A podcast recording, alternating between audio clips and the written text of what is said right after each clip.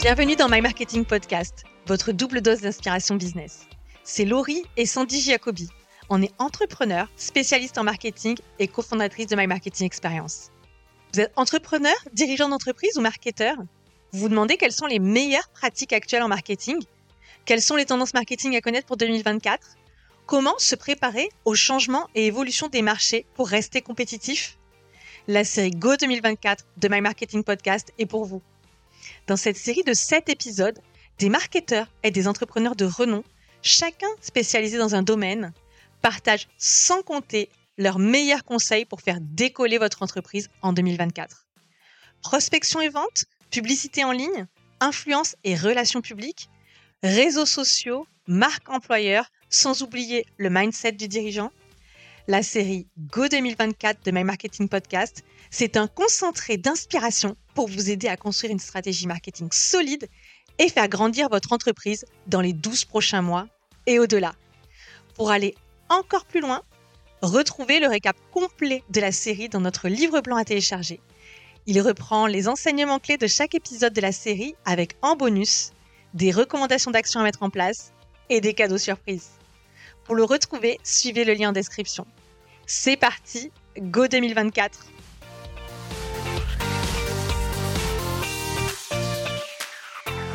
Avant de commencer cet épisode, on voudrait dire un grand merci à Gali, qui est le partenaire de la série Go 2024. Chez My Marketing Experience, on a pour mission de rendre accessibles les meilleures techniques marketing pour permettre aux entreprises prometteuses de devenir des références sur leur marché. Mais on sait aussi que le marketing ne suffit pas. La croissance, ça se finance. Achat de locaux, investissement de matériel ou encore besoin en fonds de roulement, pour beaucoup d'entrepreneurs et de dirigeants d'entreprise, obtenir un financement est un cauchemar. C'est long, compliqué et démotivant pour souvent obtenir un refus de la banque. Grâce à Gali, le financement de vos projets pro devient accessible. C'est la solution pour mettre de votre côté toutes les chances d'obtenir votre financement pro. En quelques clics, vous créez un dossier de financement béton. Depuis la plateforme, téléchargez votre liasse fiscale et obtenez en direct une analyse financière avec les indicateurs clés de la santé financière de votre entreprise. Gali vous propose alors les solutions de financement les plus adaptées à votre entreprise tout pour optimiser vos chances d'obtenir le financement pour développer votre activité. C'est sans engagement et vous pouvez créer votre compte gratuitement. Pour en savoir plus, rendez-vous sur gali, e e Bonjour à tous, c'est Laurie pour ce quatrième épisode de notre série Go 2024. Aujourd'hui, on va rester dans le domaine du marketing, mais cette fois appliqué à un domaine un peu différent de celui de la vente. Je veux parler du marketing RH donc des ressources humaines, et de marque employeur. Avec Sandy, on avait à cœur de proposer un épisode sur ce thème car les entreprises sont de plus en plus touchées par des problèmes de recrutement. Et aujourd'hui, euh, les stratégies et les techniques marketing sont, euh, quant à elles, de plus en plus utilisées dans le domaine des ressources humaines pour permettre aux entreprises, d'une part, de sortir du lot, d'attirer les meilleurs candidats, mais également de fidéliser les collaborateurs. Pour aborder ce sujet avec moi aujourd'hui, j'ai le plaisir d'accueillir Maude Grenier, entrepreneur et experte en ressources humaines. Ensemble, on passe en revue les tendances marquantes qui ont fait 2023, ainsi que les pratiques qui vont s'intensifier en 2024. Je laisse sans plus attendre la parole à Maude Grenier. Bonjour Maude, comment ça va? Bonjour Laurie, je suis ravie d'être avec toi aujourd'hui et ça va très bien. Écoute, Maud, je suis ravie de t'avoir aussi pour cette série spéciale Go 2024. Ça me tenait à cœur, enfin ça nous tenait à cœur avec Sandy d'aborder la thématique qu'on va traiter aujourd'hui avec toi, qui est euh, spécifiquement sur les, RH, donc les ressources humaines, avec un, lien avec le marketing, puisqu'aujourd'hui, euh, c'est quand même quelque chose qui revient souvent bah, de notre côté aussi. On voit que ça concerne énormément les clients qu'on accompagne et même notre audience. Donc, je suis ravie euh, d'aborder ça avec toi aujourd'hui. Bah, écoute, moi aussi, et euh, c'est vrai qu'on est euh, fin novembre aujourd'hui, on est bientôt parti pour 2024, donc c'est aussi excitant de pouvoir partager un peu les tendances RH et marketing ensemble. Si c'est OK pour toi, on va démarrer. Et j'ai une toute première question qui est, écoute, une petite question, on va dire, un petit peu bilan. Euh, si tu devais, toi, résumer l'évolution euh, du marketing RH pour 2023, qu'est-ce que ce serait? Qu'est-ce que tu en retiens? Et à commencer peut-être par une définition de toi, ton point de vue sur ce que c'est le marketing RH, puisque peut-être tout le monde n'est pas encore familier avec cette notion. Donc en effet, le marketing RH, c'est un terme fourre-tout. Et c'est vrai qu'on emploie toujours marketing RH, mais qu'est-ce que ça veut dire? Moi, j'ai une approche voilà, vraiment sur deux axes. Donc il va y avoir le marketing en interne, donc tout ce qui va être dans le cadre de l'entreprise, euh, propre notamment à la culture de l'entreprise aussi. Donc l'objectif, c'est de fidéliser notamment ben, les salariés et les engager surtout. Et on va parler d'employé advocacy et ça en fait partie de cette, euh, de cette famille-là euh, de, de, marketing RH. Et va y avoir le côté externe, donc ce qu'on va employer comme mot, c'est la marque employeur. Et comment en fait on va pouvoir attirer les talents de demain ou même attirer des clients grâce au marketing et au marketing RH. Et donc c'est vrai que c'est un terminologie et j'allais contacter notamment euh, plusieurs RH, c'est fourre-tout. Et donc l'objectif aussi, ça va être de remettre des mots et se dire bon bah c'est quoi les objectifs et comment on fait euh, comment on fait ça. Mais c'est vrai que j'aime plus le mot de marque employeur, je t'avoue. Je trouve que c'est plus clair euh, dans la tête des personnes que euh, le marketing RH. En clair, marketing RH, c'est un peu les actions que l'on va faire, soit pour fidéliser ou soit pour attirer. Ok, bah écoute, au moins on part sur une bonne base. On a euh, une définition, la tienne. Mais bon, en tant que professionnel des ressources humaines, je pense que tu es bien placé pour euh, justement nous partager cette, vision. Donc on parle de marque employeur, euh, on est bien d'accord. Et c'est vrai que c'est un terme qui revient pas mal. Même si parfois, pour certaines entreprises, ça reste encore un petit peu nébuleux. On va dire que ça les attire, mais en même temps, qu'est-ce qu'il y a derrière? Donc du coup, pour toi, l'évolution en 2023 ou ce que tu as vraiment pu observer en 2023 sur ces thématiques-là? Euh, est-ce que tu peux nous en dire deux mots? Donc moi, j'ai vu euh, vraiment trois beaux changements, on va dire, pour 2023. Euh, Donc il y a eu et je vais en parler tout de suite parce que je pense que c'est un peu le sujet du moment, mais il y a donc l'intelligence artificielle qui est apparue, donc notamment avec l'IA générative et ChatGPT. Et juste pour te donner un peu quelques quelques infos, donc il y a eu une rencontre RH, tu vois, le, le mardi 10 octobre avec des grands DRH de grands groupes qui ont discuté la façon de gérer en fait la prise en main de ChatGPT par les salariés, parce que les salariés aujourd'hui utilisent l'IA dans leur quotidien professionnel. Donc, tu as un peu trois axes aujourd'hui. Donc, tu as le laisser faire, on voit ce que ça donne et on prendra des directives plus tard, mais on a besoin d'abord d'apprendre et de, et de voir ce que ça va donner. Il y a plutôt les garde-fous, on va dire, bon, bah, on va mettre en place un cadre euh, et on va structurer en tout cas la pratique de l'IA dans l'entreprise. Et il y a la partie euh, formation, on se dit, bon, bah voilà, on doit y passer et donc on va former nos collaborateurs et nos collaboratrices pour qu'on puisse anticiper les problématiques de demain. Euh, c'est pas forcément toujours dans cet ordre, mais c'était en tout cas les, trois axes en, en, question. Et aussi, il y avait une donnée que j'avais envie de te partager, c'est Pôle emploi. Donc c'est quand même une référence aujourd'hui, tu vois, de, au niveau pour nous, au niveau RH, qui avait fait notamment une étude auprès de 3000 établissements de plus de 10 salariés en France sur leur usage de l'intelligence artificielle. Et tu vas peut-être être surprise, mais tu as 72% des, des, établissements qui disaient que l'IA améliorait la performance des salariés. Tu vois, donc c'est quand même assez, euh, assez fort. c'est pas rien, 72%. C'est énorme. Et donc, en fait, nous, au niveau RH, c'est de se dire, mais comment demain on va pouvoir évaluer deux personnes euh, si l'une ou l'autre utilise ou pas l'IA. Et donc, c'est vrai que c'est des questions qui va en tout cas se poser pour, euh, pour 2024. Donc ça, c'était le, le, premier point autour de, autour de l'IA. Donc l'explosion de l'IA, finalement, quel que soit le, le, le domaine, parce qu'en marketing, euh, on va dire marketing plus orienté vente, côté vente, c'est vraiment aussi un gros bouleversement. Et finalement, c'est aussi un bouleversement côté ressources humaines. C'est même un gros bouleversement côté, côté RH et notamment, tu vois, cette, cette rencontre des DRH, voilà, les DRH se posent la question, mais qu'est-ce qu'on fait? Comment on va gérer en tout cas cette, ce sujet-là? Écoute, c'est hyper intéressant et c'est vrai que moi, de mon point de vue, J'avoue que je l'avais pas trop identifié parce que c'est pas les, les, les, les, domaines dans lesquels j'interviens, mais c'est vrai que la question, se, la question peut clairement se poser. Et c'est lié, tu vois, aussi avec le deuxième sujet que j'avais envie de te partager, qui est autour de la santé mentale, euh, pour te dire que un Français sur cinq est touché, tu vois, chaque année par un trouble psychique. Donc c'est quand même 25%, euh, tu vois, de la 20% pardon de la de la de la population, et notamment les jeunes adultes, donc les 18-24 ans, euh, donc sont plus précaires et euh, sont plus concernés par des atteintes anxieux, des pensées suicidaires ou, dépressives. La santé mentale doit être un sujet aujourd'hui abordé en entreprise on passe 8 heures, 9 heures par jour dans, dans nos sociétés. Et donc, c'est se dire, c'est aussi, je trouve ça trop dur de dire que la vie pro reste la vie pro et la vie perso reste la vie perso. C'est des vases communicants. Si t'es pas bien dans ta vie perso, ça va avoir une répercussion dans ta vie pro. Et donc, c'est de se dire, bah, comment accompagner demain les salariés qui ont à un moment donné dans leur vie un coup de déprime ou un coup de mou, ou, euh, les aléas de la vie, un divorce, euh, euh, une personne malheureusement dans sa famille qui, qui meurt. C'est comment on va aller demain accompagner les salariés pour qu'ils se sentent mieux, en tout cas en, en, entreprise.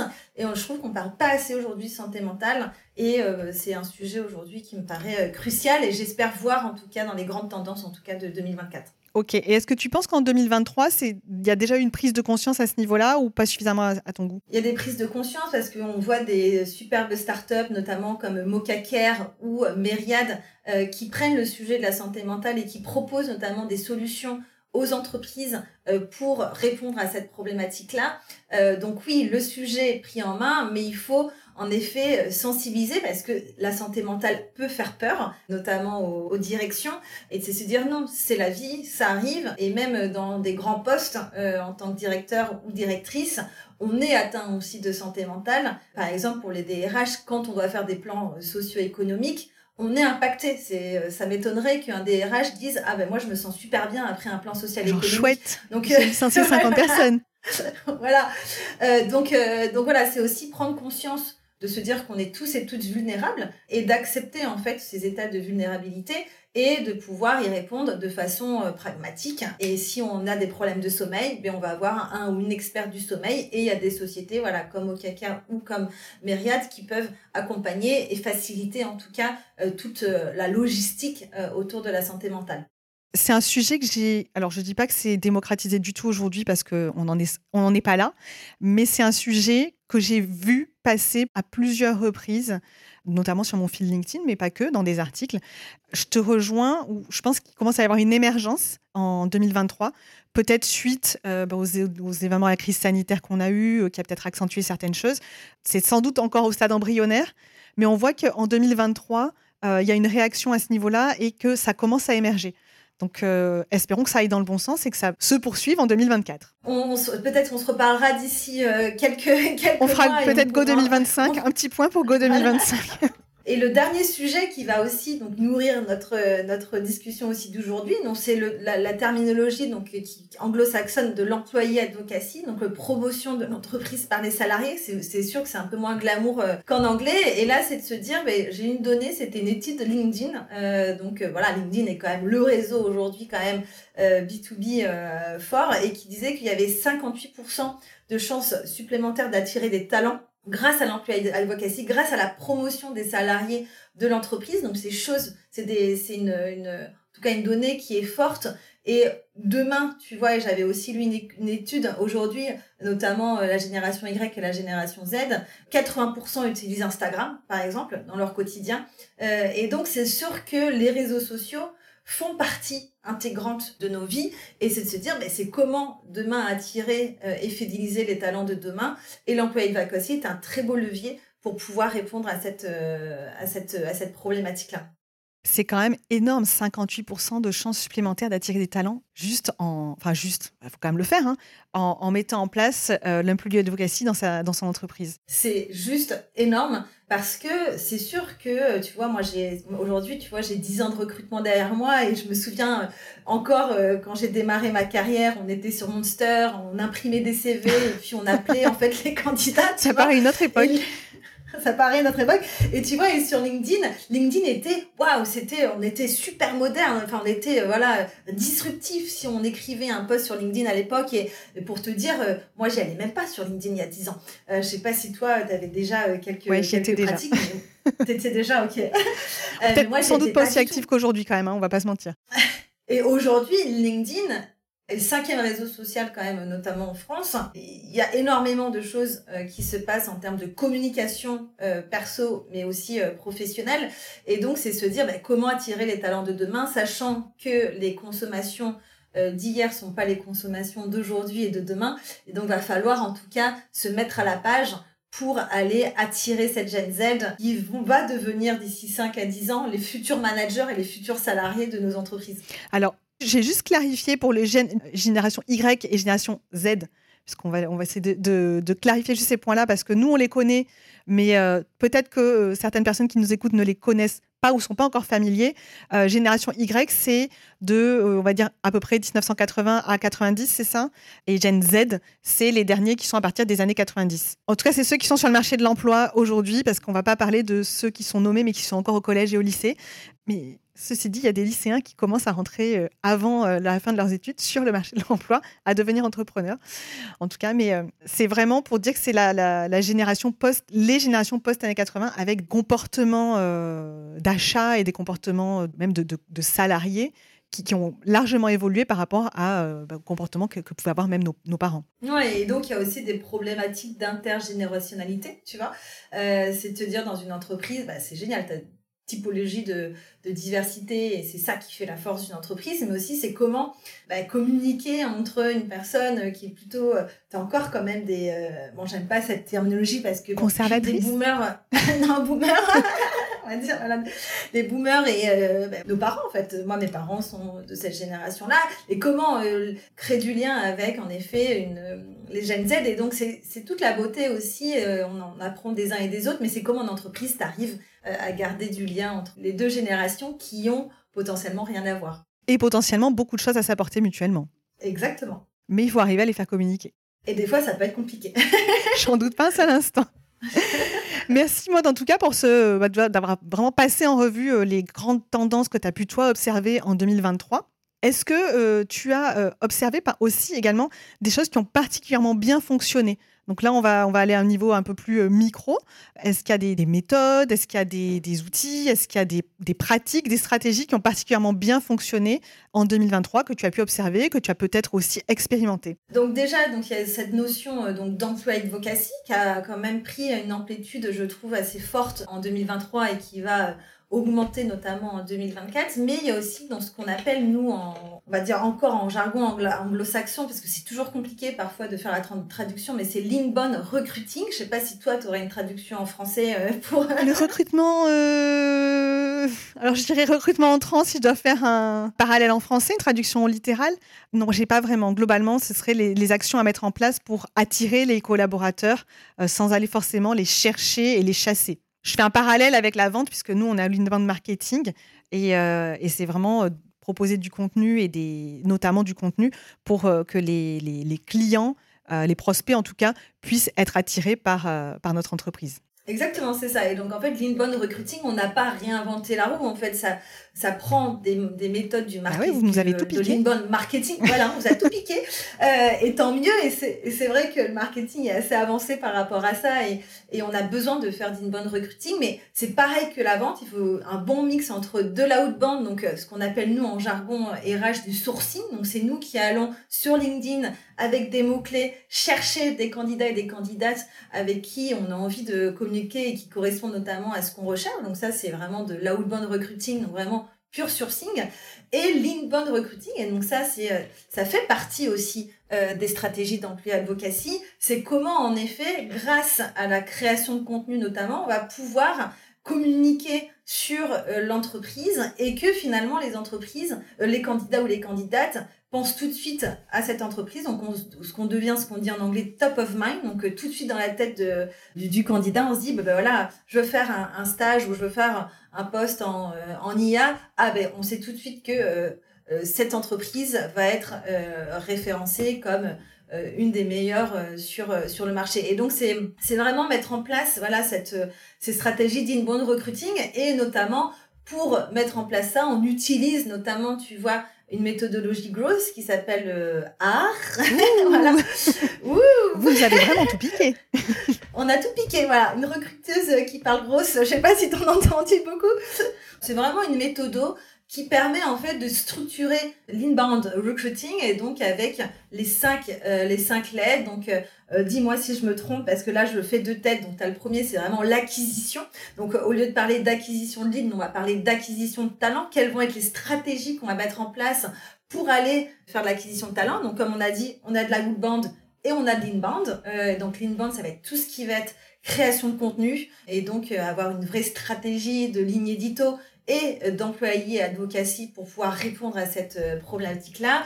Tu vas avoir l'activation, la rétention, la référence et la partie revenu que nous, on améliore plutôt en mode KPI, c'est quelle métrique on va utiliser pour s'assurer que nos campagnes soient pertinentes. Mais voilà, en gros, euh, c'est ce que j'avais envie de, partager. Mais on utilise voilà un peu cette, cette méthodologie pour accompagner les candidats et puis le, ce qu'on appelle le, gros recruiting si on a envie d'aller plus loin. Ok, donc en, fait pour c'est des étapes par lesquelles euh, les, les, les, candidats euh, vont passer pour euh, justement ensuite être bah, recrutés. Exactement, c'est ça. Ok.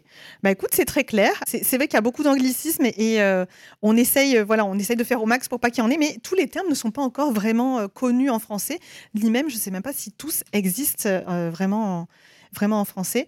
Dans tous les cas, l'inbound recruiting, c'est vraiment aujourd'hui une méthode qui s'inspire du marketing orienté vente pour pouvoir attirer les talents, euh, les meilleurs talents dans son entreprise.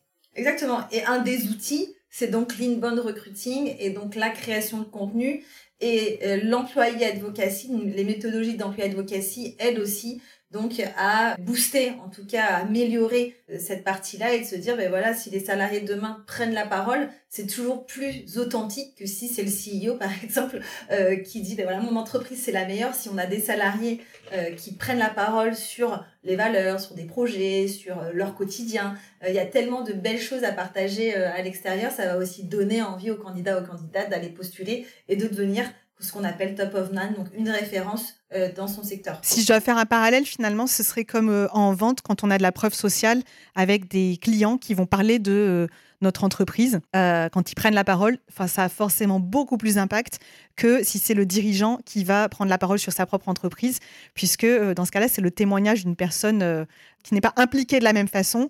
Il est certain que euh, ça, ça, l'impact n'est pas du tout le même. Donc vraiment, l'employé de Vocacy, je te rejoins, c'est un, superbe levier que beaucoup voudraient, euh, espèrent pouvoir activer.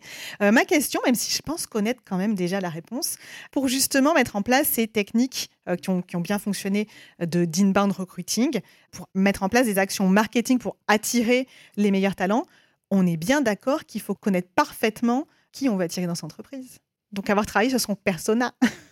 Exactement, le persona et euh, de façon même euh, en amont, hein, dans, le recrutement, le persona, le candidat idéal entre guillemets, euh, même si j'aime pas trop cette cette référence que l'objectif c'est pas non plus de recruter des clones, des clones exactement et donc de faire preuve aussi de diversité et d'inclusion, mais en effet euh, d'aller définir. Et donc là, il y a une autre méthodologie, mais je vais pas agacer ton audience, qui est la scorecard. Donc c'est un peu une fiche, euh, une fiche technique, euh, voilà, une fiche technique en tout cas du candidat ou de la candidate qui va définir en tout cas des compétences, définir les résultats attendus, les soft et les hard skills. Donc voilà, tout de, de, de mettre dans un paquet en fait tout ce que tout ce qu'on va attendre et de faire cette fiche candidat. Et donc c'est vraiment important de comprendre où la personne va euh, consommer son contenu, euh, comprendre euh, sur quel réseau il ou elle va et donc de faire une petite enquête rapide. Et l'objectif c'est pas d'y passer trois jours hein, c'est d'y passer quelques heures et de tester en fait après derrière les méthodologies. Mais en fait voilà la base c'est vraiment le personnel, la scorecard, donc de bien définir ce qu'on va rechercher pour après, en effet, derrière, mettre en place les stratégies de growth et d'inbound recruiting pour euh, mieux, en tout cas, euh, cibler qui on va chercher et qui on a envie euh, d'attirer. Donc, on est d'accord, on ne fait pas l'impasse là-dessus Non, jamais. non, non. Sinon, il peut y avoir des grosses erreurs de casting. Exactement. Et après, c'est intéressant, c'est toujours être aussi d'avoir des KPIs forts. Et, et pareil, l'objectif, c'est pas de d'avoir des vingtaines de KPIs, mais d'avoir trois, quatre KPIs qui permet en tout cas de euh, s'assurer que euh, des stratégies euh, de recrutement fonctionnent. c'est aussi, tu vois, le taux de turnover, mais je trouve que c'est un, un, chouette KPI, c'est le taux de turnover à la fin de la période d'essai. Si tu as 50% de tes salariés qui partent ou que tu fais partir, c'est qu'il y a un problème dans le casting, il y a un problème dans ton recrutement. Et donc, c'était arrivé notamment avec un de, un de mes clients. Et donc, on a revu notamment, on est parti vraiment à la base de la base. Et donc là même, c'est même avant la scorecard, on est parti sur la culture d'entreprise et redéfinir en fait les valeurs et qui on recherche en termes de personnalité et quelles compétences. Et donc, on a bien redéfini les valeurs avec euh, les fondateurs et ça avait bien marché parce que derrière, après, on avait redéfini un process de recrutement avec, euh, voilà, vraiment propre, euh, propre et ça avait largement participé à la diminution de, de ce turnover. Donc, c'est un bon KPI en tout cas à, avoir pour s'assurer qu'on ait une campagne de recrutement qui soit la plus efficace et qu'on évite en effet d'avoir la moitié de ses salariés qui partent à la fin de la période d'essai. C'est du temps et de l'argent perdu. Écoute, c'est hyper intéressant parce qu'en marketing, il y a aussi cette, euh, ce travail entre euh, attirer les, les, les, les, prospects et en même temps les convertir. Et finalement, on peut parfois avoir beaucoup de demandes et très peu convertir. Et dans ce cas-là, il faut vraiment se poser les bonnes questions. Et l'objectif, c'est pas toujours de remplir, remplir le panier si finalement on ne traite pas la fuite. Il y a peut-être un trou dans le panier. Et c'est pareil euh, côté recrutement où c'est très bien de vouloir avoir des candidats, mais si ils acceptent de faire la période d'essai, mais que derrière ça convertit pas et qu'ils partent à la fin de la période d'essai, bah effectivement, il faut se poser les bonnes questions, repartir en arrière, vérifier s'il n'y a pas un problème dans la stratégie, euh, dans les, ce que nous on appelle les fondations. Et je pense que finalement, sur le côté RH, c'est pareil, ça fait partie des fondations euh, de l'entreprise. C'est toute la partie mission, euh, vision, valeur. Mmh, exactement. On a, fait un bon tour là de ce qui a bien fonctionné en, en 2023, donc vraiment au niveau technique. Euh, sur, tu nous as parlé de l'inbound recruiting, tu as aussi évoqué la partie employee advocacy euh, qu'on a vu émerger et euh, de ton côté, tu as vu aussi des entreprises s'en emparer et le mettre en place avec des bons résultats Ouais, j'ai vu. Alors après, comme c'est quelque chose qui est assez innovant, mais on, voit de plus en plus, tu vois, d'entreprises et donc il y a quand même Blablacar qui est aussi assez fort sur ces sujets-là, d'employee advocacy qui est une entreprise aussi assez pionnière dans sa communication et donc j'aime bien toujours un peu les, les citer. Mais tu vois il y a aussi une boîte euh, qui moi bon moi tu vois je fais vraiment attention à ce que je mange. Je mange pas beaucoup de viande et donc tu as une, société qui a apparu je sais pas si tu connais qui s'appelle La Vie qui a vraiment un marketing très très fort. Et donc ça permet très coloré très positif assez disruptif. Et ça permet aussi tu vois d'aller attirer des talents. Et tout de suite moi demain si euh, je retourne CDI c'est une des entreprises euh, qui correspond à mes valeurs qui défend notamment euh, des opinions qui sont euh, fortes au niveau euh, de sa consommation alimentaire. Et donc, je sais que c'est une société, tu vois, que j'irai, j'irai parce que en termes de communication, elle correspond tout à fait à mes valeurs. Et donc, c'est vraiment ça. La clé, c'est aussi de trouver sa marque de différenciation. Et il y a un livre que je peux conseiller, même à DRH, à lire, c'est la vache pourpre de Seth Godin. Moi, c'est un livre que j'adore personnellement. Et donc, en fait, il se promenait. Donc, Seth Godin, c'est un peu un gourou du marketing. C'est Monsieur Yahoo, euh, quand très même. Connu. voilà, là, il est très fort. Euh, et en fait, il se promenait dans la campagne française en plus. Et donc, il voit un, tas de vaches. Et là, il disait Waouh, si je voyais une vache pourpre, mais tout de suite, elle me taperait à l'œil. Et en fait, c'est ça, c'est exactement ça aussi pour les entreprises. Et pour travailler sa marque employeur, c'est avoir ce côté un peu waouh, voilà, tant sur les valeurs, sur l'image qu'on a envie de partager euh, à l'autre. Aujourd'hui, je trouve qu'il y a en tout cas tellement de belles choses à faire et pour moi, la vie représente aujourd'hui l'entreprise qui a tout compris en termes de valeurs, de vision, de communication, tant pour les candidats que pour les clients, et qui correspond aux enjeux de demain, qui est aussi euh, attention à ce qu'on mange et parce que euh, la planète, n'est pas non plus éternelle. Et je suis d'accord avec toi, je pense que la vie, ils ont bien travaillé là-dessus. Il y a aussi une chose, moi, que, je vois autour de moi, euh, avec des, clients qu'on peut accompagner ou même des entrepreneurs avec qui on discute, il y en a qui ont une très belle vision, mais qui ne la partagent pas. Quand tu discutes, mais pourquoi vous ne parlez, pourquoi vous prenez pas la part? Et beaucoup vont se dire, mais ça n'intéresse personne. Alors qu'en réalité, une fois que tu es dans l'entreprise et qu'ils te la partagent, il y a vraiment quelque chose de grande valeur. Et moi, ce que je trouve dommage, c'est justement ce truc de se dire ça ne va intéresser personne, alors que tu, as preuve vivante avec le, partage que tu viens de nous faire que, en fait, ça compte. Et je pense que tu n'es pas la seule. Nous aussi, euh, ici, il y a des entreprises, on se dit, oh, si demain je devais retourner salarié, bah, clairement, j'irais frapper à leur porte. Et je pense qu'aujourd'hui, il y a, peut-être parfois même une certaine pudeur à pas prendre la parole dessus, parce qu'on n'est pas encore euh, habitué. Je pense même que ça va au-delà de la pudeur. Je pense c'est une peur. Et parce qu'il y a le revers de la médaille. Et on se souvient toujours de, du slip français avec, euh, je sais pas si tu te souviens, de, de salariés qui avaient fait euh, du blackface, etc. et qui avaient fait un tollé total euh, dans, euh, dans la communauté. et donc, tu peux avoir le revers de médaille. Mais l'objectif d'avoir comme ça des stratégies d'employé advocacy, c'est aussi de cadrer ce qu'on peut dire, ce que ce qu'on ce qu'on a envie de partager, ou les sujets qui sont peut-être un petit peu plus sensibles et sur lesquels on n'est pas encore prêt euh, de partager et ça permet de rassurer notamment la direction. Et souvent bon j'ai pas envie de faire de généralité mais la direction c'est quand même parfois des personnes euh, qui sont d'une génération peut-être un petit peu plus euh, boomer entre guillemets. Conservatrice. Euh, voilà, je suis désolée si j'en ai que certains d'entre vous c'est pas l'objectif, mais qui n'ont pas forcément connaissance de euh, la, ou la compréhension de la puissance de la marque employeur parce que en effet ça peut faire peur de communiquer sur tel ou tel sujet on n'a peut-être pas envie de brusquer des clients on n'a peut-être pas envie de brusquer une communauté mais je trouve que c'est en partageant des opinions que l'on va créer une culture forte euh, et un engagement plus fort que si on reste lisse un peu sur tout et parce qu'on veut pas brusquer un tel un tel.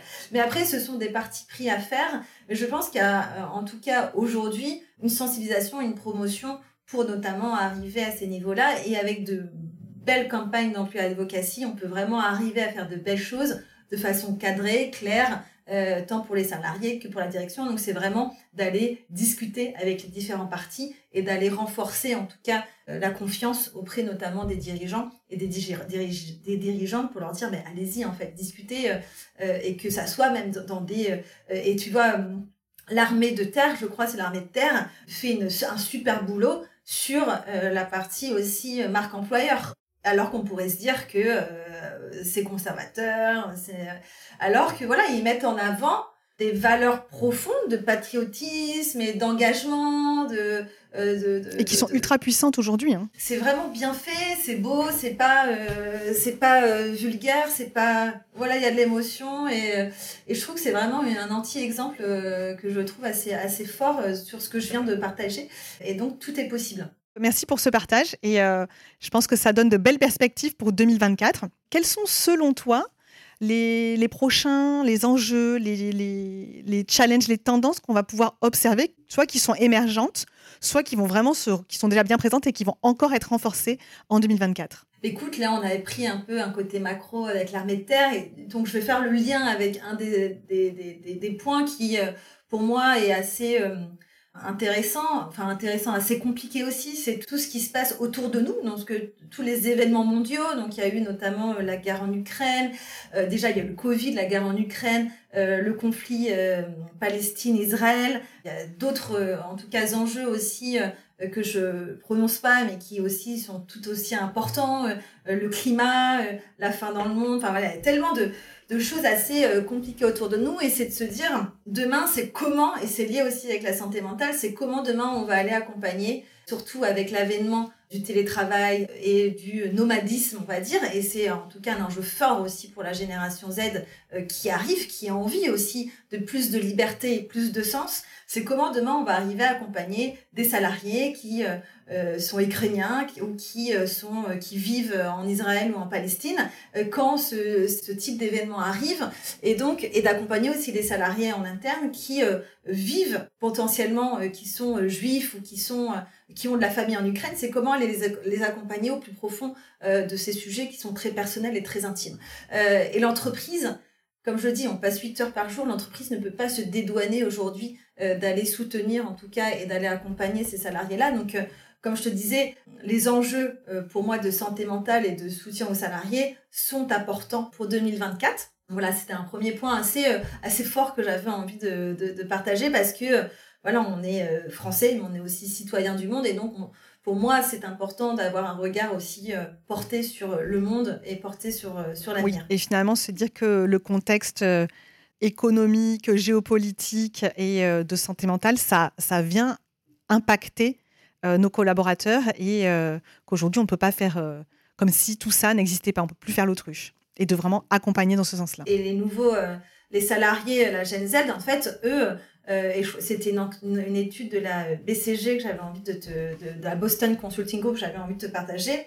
Eux, si cet équilibre n'est pas respecté, ils sont prêts. il y avait 88% en tout cas des répondants qui disaient qu'ils étaient prêts à démissionner. Donc euh, c'est que les 12% qui restent, euh, voilà, c'est voilà, c'est pas, c'est très peu finalement. eux, ils sont très déterminés à, à prendre tout dans leur globalité en fait il y a le travail, il y a tout le contexte qui va autour. Euh, donc euh, ça, c'est un sujet assez, euh, je pense, un, un, enjeu pour les entreprises, en tout cas pour les prochaines années à suivre. Il va y avoir l'IA. donc là, en effet, il y a eu, waouh, on a eu ce, cet engouement et un peu, ce, je pense, il y a certaines personnes qui étaient aussi un peu choquées sur l'IA et l'intelligence artificielle, notamment générative avec ChatGPT, qui a changé beaucoup. Mais en tout cas, en entreprise, c'est aussi demain comment on va pouvoir évaluer la performance. C'est-à-dire entre un salarié qui utilise ChatGPT et un autre salarié qui ne l'utilise pas, comment avoir des process qui soient justes et éthiques? Parce qu'on pouvait avoir entre guillemets un salarié qui était euh, plutôt bon et d'un coup qui est excellent parce qu'il connaît il connaît ChatGPT, il a fait cette démarche là d'utilisation sur un autre salarié qui était aussi pareil très bon mais qui n'a pas fait cette démarche là parce que pas forcément l'appétence ou autre. Donc c'est comment on va pouvoir évaluer éthiquement la performance liées à l'IA. Et ça, je pense que c'est un gros, gros sujet sur la table des RH qui est en train d'arriver. Je veux bien te croire parce que c'est vrai que moi, je ne l'avais pas vu, n'étant pas confronté forcément à ce problème. Alors nous, on l'utilise, mais c'est un super assistant. Mais quand tu diriges une équipe, quand tu gères des équipes, pouvoir apprécier la performance des collaborateurs en intégrant cette donnée-là ou pas, euh, ça doit être aujourd'hui un peu un casse-tête. Et euh, bah, le truc, c'est qu'on peut pas, je te rejoins, on peut pas faire l'autruche et se dire que ça n'existe pas. Exactement. Et après, le dernier point euh, que j'avais envie de, te partager, c'est voilà, quand même, il y a le Covid. J'ai l'impression qu'il y a beaucoup de gens qui l'ont déjà, on a déjà oublié en fait ces deux années de, de confinement. On était voilà assez assez restreint de nos faits et gestes. En tout cas, pour moi, sur 2024, ce que je ressens, c'est cette volonté de connexion de construire des liens physiques, de se voir. Et donc aussi les entreprises vont aussi euh, notamment euh, devoir, entre guillemets, ou vouloir, euh, comme, comme, elle le, comme elle le souhaite, en tout cas créer aussi des moments d'entreprise, de moments physiques, de rencontres, parce que je trouve qu'il y a une, en tout cas, il y a un engouement même pour la partie vente, hein, c'est d'aller, au lieu de faire des webinaires, d'aller organiser en physique des petits déjeuners. Et c'est comme ça aussi qu'on va pouvoir créer du lien, peut-être plus fort que si c'était en live, pour pouvoir créer une relation euh, moyen long terme et notamment donc créer des communautés. Et je pense que ce, les communautés sont euh, aujourd'hui un levier puissant. Et les marques euh, les ont notamment les marques dans le tout ce qui est dans le dans le fashion le, le, comprend bien ou tout ce qui est bien-être et créer une communauté. Et même en entreprise on peut créer des communautés notamment moi je navigue dans l'univers de la tech mais on peut créer vraiment des communautés de développeurs de développeuses autour en tout cas d'une vision d'un projet et d'aller vraiment construire des liens forts avec euh, un vivier en tout cas de talents euh, que l'on aura notamment euh, défini et d'aller nourrir grâce à des événements, à des jeux, à des newsletters, à des apéros, d'aller en tout cas créer du lien et notamment dès qu'il y a un poste à pourvoir, hop, mais je pense que c'est aussi ça le pouvoir des communautés, c'est aussi d'aller d'aller créer du lien, autre que réseaux sociaux, webinaires ou autres. C'est hyper intéressant, Maud, ce que tu dis, parce que euh, je ne peux pas m'empêcher de faire le lien avec euh, mon propre domaine, donc euh, marketing orienté vente. Et finalement, de mon côté, une des tendances qui, est abordée aussi dans un épisode de, cette série, c'est que les tendances les plus fortes qui vont s'observer sont celles qui, en apparence, sont plus éloignées. C'est que d'un côté, on a l'IA, l'intelligence artificielle, qui, on a l'impression, déshumanise complètement pour certains en tout cas, mais on peut pas nier que sa présence va être encore renforcée. Et de ce côté humain, qui plus que jamais est une tendance très très forte, que ce soit côté marketing-vente ou euh, marketing RH, donc, ressources humaines. Et finalement, c'est pas incompatible en fait. D'un côté, on pense que tout, les, tout oppose, mais finalement, les gens sont vraiment à la recherche de contacts humains, comme tu dis, bah, d'événements physiques. Alors, je te confirme que pour les, rencontrer les clients ou les rencontres côté vente, c'est pareil. Hein, c'est quelque chose qui a été cité comme revenant en force. Et je peux comprendre que euh, côté RH, les gens aient envie de se rencontrer, les communautés ont envie de se développer des communautés. Et comme tu le dis, ça, ça, offre aussi des opportunités de connecter les gens entre eux pour apporter des personnes qui, ressemblent à l'entreprise, parce que les amis de mes amis sont mes amis, hein, pour venir nourrir tout cet écosystème. Exactement. Je pense que ça fera la différence en tout cas pour 2024. Et euh, voilà, je trouve que c'est une un bon revers du voilà de, de, la période un peu compliquée que, que l'on a eue pour aller recréer notamment du, euh, du lien entre nous. Oui, mm. on a connu beaucoup de distance et j'ai presque de la méfiance par moment, euh, sans, sans, le vouloir. Et aujourd'hui, je te rejoins, je pense que les, les gens, quel que soit leur, que ce soit dans, le recrutement, dans les ressources humaines ou dans, la vente, les gens ont envie de nouveau de, liens, de créer des liens et, euh, et de se rencontrer. J'aurais une dernière question pour toi, Maude. Si, voilà, si tu pouvais nous partager ton meilleur conseil ou euh, un, type, une astuce, qu'est-ce que, tu voudrais partager pour 2024 Qu'est-ce que tu voudrais suggérer euh, aux personnes qui nous écoutent? Oui, je pense que moi, ce qui a, tu vois, un peu changé ma vie, et je, je, mesure le poids de mes mots, mais c'est, le cas, euh, c'est vraiment d'avoir pu travailler ma marque. Et donc en fait, la marque, ça peut être, donc on en a discuté de la marque employeur, donc euh, en tant que euh, fondateur, fondatrice, de vraiment mettre en tout cas les moyens pour aller travailler ma marque, ma marque employeur. Ça peut être une marque personnel. Donc ça peut être, tu vois, moi, donc c'est ce que j'ai dit, j'ai travaillé beaucoup ma marque personnelle ces deux dernières années, j'ai pu avoir des opportunités, mais c'est pareil, des CEO, des, CEO, des RH, des euh, account managers sur la partie sales. Euh, on peut tous et toutes, en tant que salariés ou euh, entrepreneurs, entrepreneuses, travailler sa propre marque. et je trouve que c'est un levier puissant, en tout cas, pour demain, et notamment pour, bah, voilà, comme je te dis, rencontrer en tout cas euh, des clients qui aussi euh, partagent les mêmes valeurs, euh, rencontrer des talents, des candidats qui aussi partagent les mêmes les mêmes valeurs et les mêmes volontés. Et tu vas voir aussi donc la marque candidat. Donc là aussi en tant que candidat ou candidat, c'est aussi travailler sa propre marque personnelle pour notamment se faire connaître des entreprises dont voilà dont on a envie d'intégrer. Écoute, euh, merci Maud pour euh, ce précieux conseil. Donc, euh, je pense que tu l'as très bien souligné, quelle que soit la, marque, qu'elle soit marque employeur, personal branding, donc marque personnelle, marque candidat. Et d'ailleurs, il n'y a pas besoin, c'est pas l'un ou l'autre, on peut tout travailler. Hein, on sait pas parce qu'on développe sa marque employeur euh, que on n'a pas le droit de travailler sur sa marque personnelle. Au contraire, je dirais, euh, faisons les deux ensemble, ça, ne peut que dupliquer euh, l'impact. Et pareil pour la, marque candidat, c'est vrai qu'on l'a moins abordé, mais on peut aussi vouloir être identifié auprès d'entreprises et développer sa propre marque pour être recruté et taper dans l'œil justement des entreprises qu'on souhaiterait intégrer. Maud, je te remercie beaucoup pour tous ces précieux conseils et puis pour ton point de vue sur tout ce qui s'est euh, passé en 2023 et euh, ce que tu euh, pressens pour 2024. Je te souhaite bah, écoute, une excellente fin d'année et j'aurai plaisir à te retrouver très bientôt. merci Laurie, c'était un, plaisir aussi de, partager ces tendances.